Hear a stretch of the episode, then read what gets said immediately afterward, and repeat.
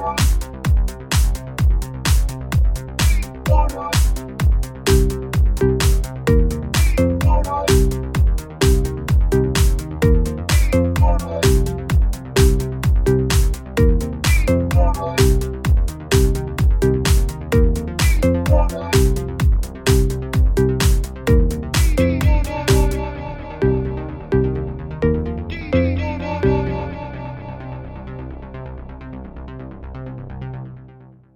Willkommen bei Antenne Baldrian mit dem Claudio Und dem Dominik. und dem Dominik. Heute äh, Antenne Baldrian global.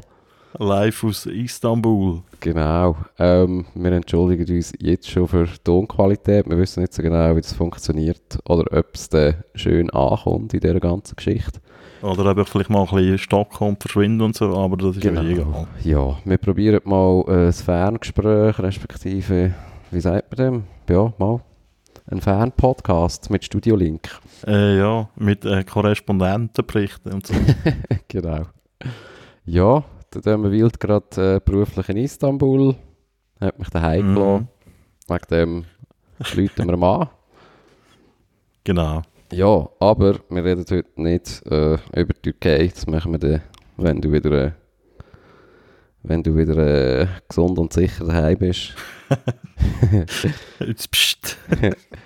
Wir reden heute äh, über die Parlamentswahl in Ungarn. Dort äh, ist gewählt worden und anscheinend Mhm. hat's da, hat da die Fidesz-Partei äh, überraschend gewonnen. Da in Umfragen, die Fidesz-Partei hat federn lassen. Äh, das ist Mhm. jetzt nicht wirklich passiert. Also was ich so mitbekommen habe, ist, dass äh, es hat mega unterschiedliche Umfragen gegeben und man ist davon ausgegangen, dass wenn es eine höhere Wahlbeteiligung gibt, dass das schlecht ist für Orban. Mhm. Also und jetzt hat es aber eine mega hohe Wahlbeteiligung gegeben für ungarische Verhältnisse und es ist äh, besser rausgekommen für Orban als vorher. Also es ist so ein bisschen äh, Widerspruch. doch nicht so viele Protestwähler. Nein, offenbar hat der Mann doch noch ein bisschen Rückhalt im Volk. Genau. Also die Fidesz, die sind da eigentlich gestärkt aus diesen Wahlen. Ähm, jetzt äh, sind eigentlich fast alle Stimmen ausgezählt. Äh, die haben äh, knapp 49% von der Stimmen bekommen. Das ist ein Plus von 4%. Die gefürchtete Jobbik-Partei, das sind ja so die, kann man sagen, Rechtsradikalen. Also rechts aussen gibt es auch nichts mehr, glaube Rechts von denen ist die Wand. Genau. Äh, die kommen auf 19,4 Prozent etwa. Die verlieren einen knappen Prozentpunkt. Ähm, dann äh, MSZP. Die, äh, die sind schwer äh, abgeschifft. Die haben äh, eigentlich mehr als die Hälfte von ihren Wähler verloren. Die sind jetzt noch bei 12 Prozent. Die haben äh, minus 13,3 Prozent. Und dann äh, kommen da noch so ein paar andere, wo wir jetzt eigentlich nicht alle müssen, äh, im Detail durchgehen. Zum Beispiel noch die, die Demokratische Koalition, die ist vielleicht noch spannend, weil dort äh, der Parteivorsitzende der Ferenc Gyurcsány ist. Äh, der war auch mal Ministerpräsident gewesen. Den könnte man, also wenn man ihn kennt, von dem ganzen Wahlskandal ähm, von 2000 und 8 ist das, glaube ich, oder 12. Bin mir nicht ganz sicher. Hat damals einen Mhm. Skandal gegeben, wo, äh, ähm, wo Tondokumente auftaucht sind von einer Rede, die eine Partei intern gehalten hat und zugegeben hat, dass sie eigentlich die Wähler äh, belogen haben und so weiter. Oh. Mit äh, Massenprotest auf der Straße und sehr viel Polizeigewalt und so weiter. Das ist dann eigentlich auch so ein bisschen der eine Zäsur gewesen, wo der Fidesz ja ähm, sehr stark gemacht hat, wo sie dann Mhm. eigentlich auch als Volkspartei Aufschwung hatten. Ja, jetzt, jetzt haben die eben irgendwie so um die 48% geholt, oder? Und, äh, aber sie haben gleich äh, zwei Drittel äh, Mehrheit im Parlament. How come? Ja, das hat damit zu tun, dass eigentlich mehr als die Hälfte von den ähm, Abgeordneten im Parlament ähm, werden nach dem Direktmandat gewählt. Also das ist dann so der Winner takes it all Prinzip nach Majorz. Äh, So wie Wahlkreis, so wie man das in England kennt, oder? genau, ja. Und ein geringerer Teil, also 93, äh, die werden ähm, eigentlich dann einfach proportional verteilt. 93 äh, Abgeordnetensitze und 106 sind eben in diesen Wahlkreisen, wo direkt gewählt werden. Das, ich weiß jetzt nicht genau, ob das System genau gleich ist wie in Deutschland. Deutschland hat ja auch so Direktmandat und Listenplätze und so weiter. Ja, aber jetzt sind, glaube ich, äh, ist der Proport schon noch wichtiger als der Maijart, wenn mir alles recht ist. Mhm. Jo. Ja. Ja, äh, jetzt, ähm, jetzt wird ja in den äh, westeuropäischen Kommentarspalten wird der Untergang von Europa ausgerufen, weil man sagt, ja, jetzt, ähm, dass das äh, extrem schlecht ist für die EU, weil eben so die, so ein bisschen die äh, widerspenstigen Oststaaten und so und Rechtspopulisten, wie man sie immer nennt, generell in ganz Europa äh, sollen gestärkt worden sein durch den Sieg. Ähm, ich, ich bin mir nicht so sicher, ob das stimmt. Das sind, das sind ja vor allem nationale Wahlen und nicht europäische Wahlen. Jetzt haben die gewählt. In Deutschland ist man wieder einigermaßen entrüstet. Zumindest äh, bei den Grünen. Es ist wieder mal ein schlechter Tag für Europa. Obwohl Angela Merkel hat eigentlich sehr schnell äh, gratuliert und auch äh, Zusammenarbeit zugesprochen. Und äh, Mhm. darauf, äh, Sind ja auch Partei Parteikollegen übrigens. genau, im Europaparlament, oder? Äh, Europäische Volkspartei. Ja, Ja, nein, ich finde halt, es wird jetzt wieder mega viel reingewährleistet in die Wahlen, oder? So von wegen jetzt Stärkung von all diesen Rechtspopulisten in Westeuropa und von den sonst so widerspenstigen Anti-EU, in Anführungs- und Schlusszeichen, Regierungen in Osteuropa. mhm. Aber ja, schlussendlich ist das vor allem auch eine nationale Wahl. Also die Ungarn haben sich nicht über die EU entschieden oder über die Zukunft der EU. ja, das ist ja so. Also ja, ich finde auch, also wir ich habe auch gerade irgendwie noch heute gehört, dass ja Ungarn anscheinend, äh, glaube der zweitgrößte ähm, Finanzempfänger auch ist innerhalb von der EU. Man hat sich dann so gefragt, wie, wieso jetzt eigentlich die EU so als, als, auch als Feindbild in dem Wahlkampf muss haben und wieso das so verfahrt in dem Sinn, dass das, äh, ja, dass das so zieht, oder? Dass der Orban da eigentlich mit der bösen EU so dermaßen viele Leute kann mobilisieren Und ich habe einfach das Gefühl, das ist ja eben gerade nicht der Punkt. Also der Punkt ist ja vielleicht, dass sie eben ähm, auch Zahlungsempfänger sind und dann halt äh, so ein bisschen nach dem Prinzip, wer zahlt, befiehlt, ähm, geht es dann halt auch darum, dass sie sich ja eben dann vielleicht ihrer Souveränität nicht äh, ernst genommen fühlen oder äh, auch mit der ganzen Flüchtlingsproblematik. Ähm, Mhm. ja, zweifle ich jetzt ehrlich gesagt daran, dass, dass die Ungarn so, so dermaßen viel fremdenfeindlicher sind äh, als Deutschland oder als, weiß auch nicht, Franzosen oder Italiener oder... Ja, gut, da bin ich mir ehrlich gesagt nicht so ganz sicher, weil das ist ja schon so, dass die osteuropäischen Länder, die kennen das halt nicht, oder? Dass sie irgendwie mit fremden Kulturen konfrontiert werden. Wohingegen jetzt zum Beispiel in Deutschland oder auch in Frankreich hat es ja jetzt in Deutschland durch die türkische Zuwanderung seit irgendwie in den 50er Jahren oder wenn auch immer und Frankreich durch die aus den ehemaligen Kolonien ja, hat es wahrscheinlich schon noch eine, eine, größere Toleranz äh, jetzt auch gerade gegenüber der islamischen Zuwanderung als jetzt vielleicht in Osteuropa. Ist vielleicht äh, eine pauschale Aussage, aber äh, ich glaube, das hat schon irgendetwas. So. Ja, du nicht. Ja, nein, ich habe manchmal das Gefühl, dass das einfach- halt einfach so als Erklärung eben eingezogen wird. Ich habe einfach das Gefühl, dass das eben sehr viel so mit so, ja, vielleicht Angst vor eben Souveränitätsverlust zu tun hat. Wo dann halt eben vielleicht Länder wie Deutschland, Frankreich, vielleicht auch gut Italien, das ist wieder ein, ein anderer Fall. Ähm, aber ja, ich meine, die können ja dort halt ihre Interessen sicher besser durchsetzen, oder? Als jetzt das arme Neumitglied von Ungarn oder Polen oder äh, Rumänien oder weiß auch nicht was. Ja, aber was, heisst in dem Fall dort Interessen durchsetzen? Ich meine, also die Osteuropäer haben es ja da geschafft, dass sie wenig Zuwanderer müssen aufnehmen müssen. Äh, wohingegen Deutschland irgendwie eine Million aufgenommen hat. Mhm. Also haben sie ihre Interessen sehr wohl durchgesetzt. Sie haben es eigentlich durchgesetzt, weil sie auch eine Regierung hat, die das halt auch offen unterstützt, die Ressentiments, oder? Ja, ja. Nein, das stimmt sicher, ja. Nee. Aber ja, dort Ähm. man vielleicht halt wie auch mal so ein bisschen europaweit irgendwie auf eine Art, äh, ja, irgendwie auf eine Diskussionsbasis kommen, oder? Wenn man sich das überhaupt äh, vorstellt. Ich meine, das habe ich manchmal so das Gefühl, wo irgendwie nicht passiert ist, ähm, dass, oder, oder man sich nicht überlegt hat, dass wenn man halt irgendwie so die Osterweiterung in der EU macht, dass da vielleicht einfach äh, andere Vorstellungen von dem ganzen Konzept vielleicht auch äh, importiert werden, oder? Ja, ja, aber das ist halt, man muss sich eigentlich auch noch fragen führen, was das für Zeiten sind, wo man die Erweiterung gemacht hat. Mhm. sind, äh, es sind viel friedlichere Zeiten gewesen, also friedlichere. Es hat nicht so, der, Russland-Konflikt ist noch nicht so heiß gewesen, also da der neue Kalte Krieg und so. Man hat äh, eine riesen Euphorie gehabt, wo man die Länder aufgenommen hat. Man hat auch wirklich gedacht, jetzt da ewiger Frieden in Europa und so. Mhm.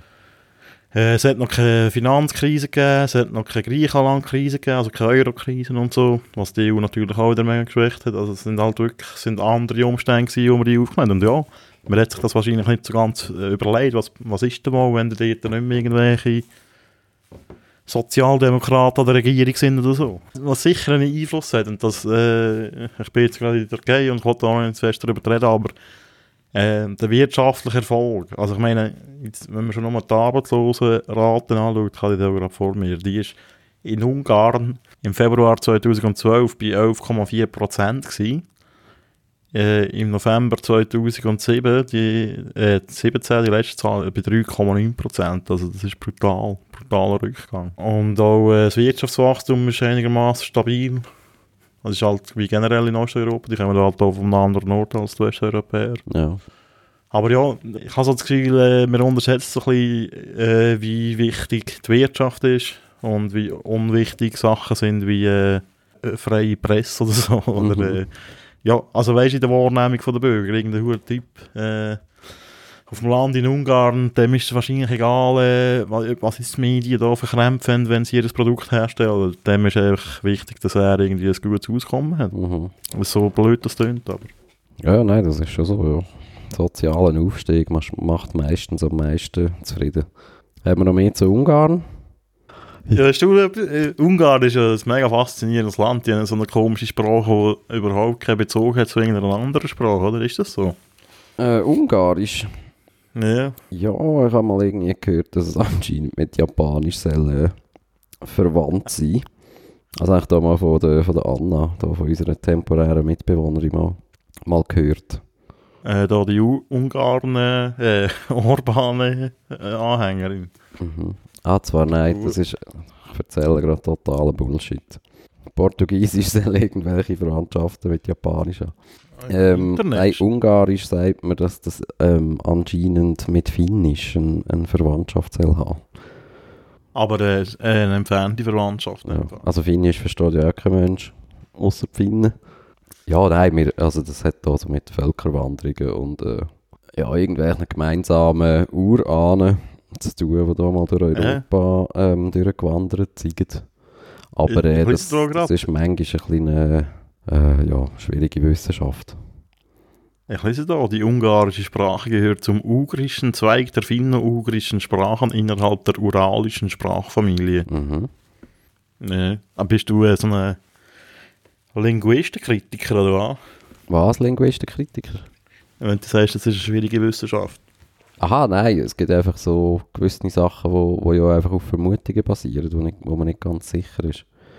Ah, ja, das ist die ganze Geschichtsschreibung so. ja, das tut mir leid, aber ist das so, nicht? das. Nein, ich habe einfach mal gehört, eben, dass so die, die, die Finnland-Ungarn-Sprach-Connection, dass das ähm, eine, also ein, ein, eine Vermutung ist, wo man, äh, glaube nicht so als, wie sagt man, als, ge Auf dünnem Eis als die... Äh, eigene Akzept, also so, ja, äh, festlegt oder, äh, oder so. oh, der Satz. Ja, das ist Probier den nachher zu schneiden. Oder wie sagt man das? Ich weiß nicht, ich weiß nicht, wie man dem sagt. Es ist nicht, es ist nicht zu belegen, dass man... Dass das einen Zusammenhang hat. Oder äh, sagen wir mal so, äh, eine Evidenzbasis. ist natürlich sehr dünn bei dieser These. Jawohl. Gehen wir noch in ein anderes Thema rein? Ja. Ja, äh, schnell da die feinsten Sozialdetektive. Ja, genau. Ähm, da gibt es ja jetzt äh, das Referendum, da haben wir gar noch nie darüber geredet, wo wir uns eigentlich mal so aufgeregt haben über das. Mhm. Also über die ganze Überwachungsthematik in unserer feinsten Stasi-Folge. Ähm, und da haben jetzt ja irgendwie so vier Leute, unter anderem äh, eine deutsche Autorin, eine Ostdeutsche, die uns Demokratie erklären Mhm. ähm, Die haben das Referendum lanciert und äh, haben irgendwie, was ist das Ziel, Ziel gewesen? Irgendwie 10'000, die sich registrieren und von diesen 10'000 sollen die irgendwie fünf Unterschriften bringen und dann die 50'000 Unterschriften zusammen. Ja, genau. Und die 10'000 haben sie eigentlich relativ schnell gehabt. Mhm. Äh, und mittlerweile haben sie sogar äh, die SP auf ihre Seite gebracht. Ah. Ähm, die SP, die zuerst gesagt hat, ähm, sie wollen sich äh, dem nicht anschließen, dem Referendum. Äh, aus meiner Sicht aus relativ unverständlichen Gründen. Mhm. Ähm, es geht, glaube ich, darum, dass sie das Gefühl haben, es, es hat keine Chance. Und sie wollen sich da nicht in den Verlierer anschließen, aber äh, ja, das kann ich auf der einen Seite noch verstehen, weil wahrscheinlich wird es ja wirklich keine Chance haben. Ja. Wenn man da mal so, äh, also wenn man mal zurückschaut, wie die Diskussion in der Vergangenheit geführt wurde, ist mit äh, Stichwort äh, Scheininvalide, Stichwort Sozialschmarotzer, also wirklich unschöne Sachen. Dann wird das wahrscheinlich keine Chance haben, aber ich finde es gleich gut, wenn man kann darüber abstimmen Äh, also das Argument ist auch ein bisschen komisch, dass die SP also nicht bei den Verlierern stehen. Ich meine, meistens macht ja die Partei noch gerne irgendwie als einzige Partei so eine Initiative. Oder, äh, oder bei einem Referendum mit, so einfach bei einer Volksabstimmung, oder? Um sich ein bisschen profilieren. Ja, die SP weiss halt auch, dass es äh, gerade in ihrem Klientel oder äh, das, was sie das Gefühl hat, sagen wir ihr Klientel gewesen, das soll wieder werden, sagen wir jetzt mal so ein bisschen Leute, die nicht wahnsinnig viel verdienen, aber viel arbeiten, oder? Mhm. Die haben natürlich eine besondere Abneigung. Also ich wollte das nicht all denen unterstellen, aber es gibt aus diesen Kreisen halt die Sprüche so, ja, ich gehe arbeiten und so und äh, zahle meine Steuern und Zeug und Sachen und Sozialabgaben und die äh, ja, eben, erschleichen sich da irgendwelche Unterstützungsleistungen, das kann man ja auch auf Art verstehen, aber es ist halt Mhm. ein bisschen wie eine andere Frage, wo, um, wo es darum geht. Es geht eigentlich um die Möglichkeiten, die man diesen Versicherungen gibt, Mhm. Um äh, Leute zu überwachen. Oder? Aha, ja, ja. Also es ist Oder ja wirklich um, äh, nicht äh, das Thema, dass man jetzt irgendwie äh, Sozialbetrüger schützt. Ja, ich bin pro Sozialhilfemissbrauch. Ja, aber so läuft die Diskussion, oder? Und das wird auch so passieren. Also, ja es wird sicher ein harter, harter Kampf, ja. Um die Ja. Abstimmung. Aber ich bin positiv, dass das auch zu einer Abstimmung kommt. So wie es aussieht. Ja, ist zu hoffen. Du hilfst ja mit, oder? Ja. Du da politisch engagiert. oute mich da als äh, Referendumsbefürworter und äh, Unterstützer. Okay. Bist du auch bei der SP, oder bist du bei den Kommunisten oder so? Ich bin bei der, bei der wie heisst es schon wieder? Bei der, PDA. bei der, bei der PI oder IP. IP, ja. Integrale Politik. Also Ah, gehst auch genau, mal Integrale Politik. Sitzkreis am Sonntagnachmittag. Ja, genau. Nein, ich bin überzeugt, parteilos. Zufrieden Okay. damit. Aber abstimmen muss jeder. Ja, ist gut. Ah, ja, natürlich. ja, nein, ich unterstütze das Referendum auch. Mhm. Aber das weiß man ja, wenn man das gewusst hat. Noch ein anderes Thema, das mir noch wichtig ist. Äh, Mhm. ähm, offenbar haben wir einen Hörer aus Schweden. Ah, ja, stimmt. Weil jedes Mal, äh, wenn wir unsere Statistiken anschauen, sehen wir, dass es einen Download in Schweden gibt. Und ich wäre sehr froh, wenn sich der Herr oder die Dame mal melden Mhm. ähm, per E-Mail oder so. antennebaldrian.gmail.com äh, Ja, es nimmt das Wunder, wer uns in Schweden lässt. Dass wir da ein bisschen in Touch können kommen ja, mit unserer breiten Hörerschaft. Ich würde auch gerne mal so einen Auswanderer interviewen, sind wir ehrlich. Was, was ihm eigentlich einfällt, die schönen Heime zu verlassen. Verstehe es nicht. Ich habe nach einem Tag Istanbul habe ich schon wieder Heimweh. Oh, fühle ich mit dir. da zu dem tollen Tanker oder äh, Frachterunglück hast du keine, äh, hast keine äh, heisse News aus Istanbul. Mama, also ich habe... Korrespondent äh, d- da sein, nicht äh, ausschlachten. Nein, also ich, ich habe das überhaupt nicht in den Medien mitverfolgt. Ich weiß nicht, was da alles schon bekannt ist und so. Ähm, aber äh, heute beim Mittagessen war das Thema gewesen, und sind so lustige Videos rumgegangen. Und offenbar ist das äh, das Haus vom äh, Doktor vom Sultan, wo jetzt in der vierten Generation immer noch äh, die Nachfahren von dem Doktor dort äh, leben. Also vom Leibarzt. Aha. Das ist jetzt echt zerstört. Hm. Das ist, ich weiß nicht, ob das äh, exklusive Informationen sind, aber wir sind jetzt noch nicht in den deutschen Medien oder die deutschsprachigen Medien Ja. vorgekommen sind. Nein, also da hat sich eigentlich äh, aufs Video beschränkt. Okay. ist doch noch ein schöner Hintergrund, ne? Das Haus des Leibarztes des Sultans. Das heißt sogar auf Türkisch irgendwie eben äh, Doktorhaus vom Sultan. Ah, okay. Sehr gut. Ja, vielleicht wird das dann irgendwie mit staatlichen Geldern wieder aufgebaut. Ja, also, und das weiss ich auch, sie müssen evakuiert werden, weil es äh, stark Einsturz gefördert ist. Mhm. Und offenbar ist es passiert, weil äh, die ein Manövrierproblem hatten, also die haben nicht mehr können steuern und sind dann einfach reingekracht. Mhm. Die haben den eigentlich noch können steuern. Also- Das ist lustig, also wenn man so sieht, so, so Tanker durch den Bosporus durchfahren, Mhm. das sind schon riesen Viecher und Ja. äh, der. Bosporus gilt glaube ich wegen seinen Strömungen, die so ein bisschen komisch sind und es hat so ein Nadelöhr und so als äh, ziemlich schwierig zu, be Aha. zu befahren für die Schifffahrt. Also man Ja. sagt so, das sei so die ultimative Reifeprüfung für jeden Schiffskapitän, Ja. da einmal durchzufahren. Oh, dort müsste ich mal an Wind. ja, mit deiner Uhr ja, ist das eigentlich nicht so eine Kunst. Aber das ist in dem Fall ein riesen Glücksfall für die Familie. He? Also jetzt hätten die eigentlich... Wieso? Ja, wenn du ein einsturzgefährdetes Haus hast, wo dann muss evakuiert werden dann hätten sie auch mega viel Geld müssen in die Hand nehmen, um das irgendwie, also um das restaurieren, oder? Äh, wieso haben die Glück? Am besten wäre es schon sie gewesen. Nein, das Haus ist einge- Einsturz gefördert, seit, seit das Schiff drin ist. Was, seit das Schiff drin ist? ja, jetzt ist es Einsturz gefördert. Aha, ja gut, das glaube ich, ja. Also das ist ja... Das, Nicht das ist ja gar kein Haus mehr. Das ist ja noch Ja. ein halbes Haus oder so. Ja, ja, ist schon noch ein bisschen etwas so. Hm. Ah, ich habe gemeint, das sei der Grund, wieso niemand drin war. Es hat eben... Aha, Ich- nein, ich sie sind es gewesen, habe ich gehört. Ah, okay. Also, sie haben schon Glück gehabt. Mhm. Ja, Und was ich auch noch heute gehört habe, exklusive Informationen da, nein, das ist glaube ich nicht so exklusiv, ähm, die wollen offenbar einen neuen Kanal bauen, Mhm. äh, wo dann so ein bisschen sicherer ist und alles. Ja, die sind generell da extrem am investieren in die Infrastruktur, das ist wirklich krass. Die bauen gerade da so eine neue hure Bosporusbrücke.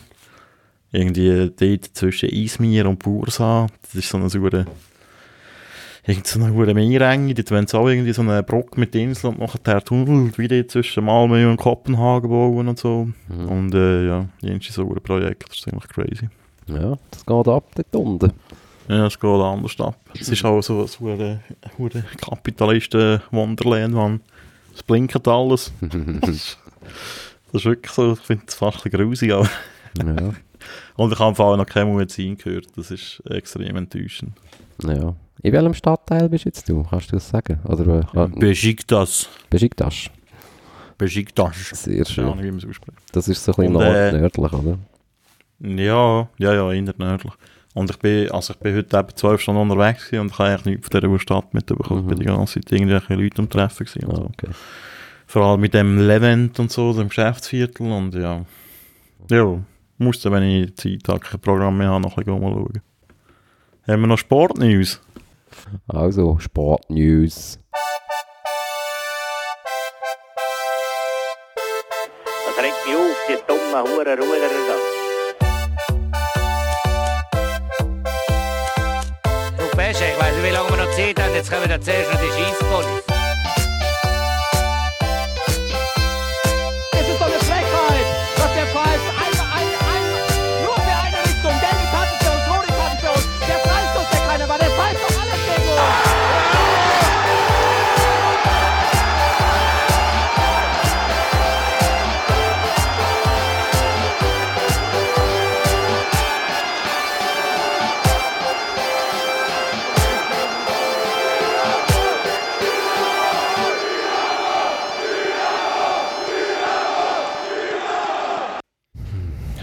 Geiler Jingle.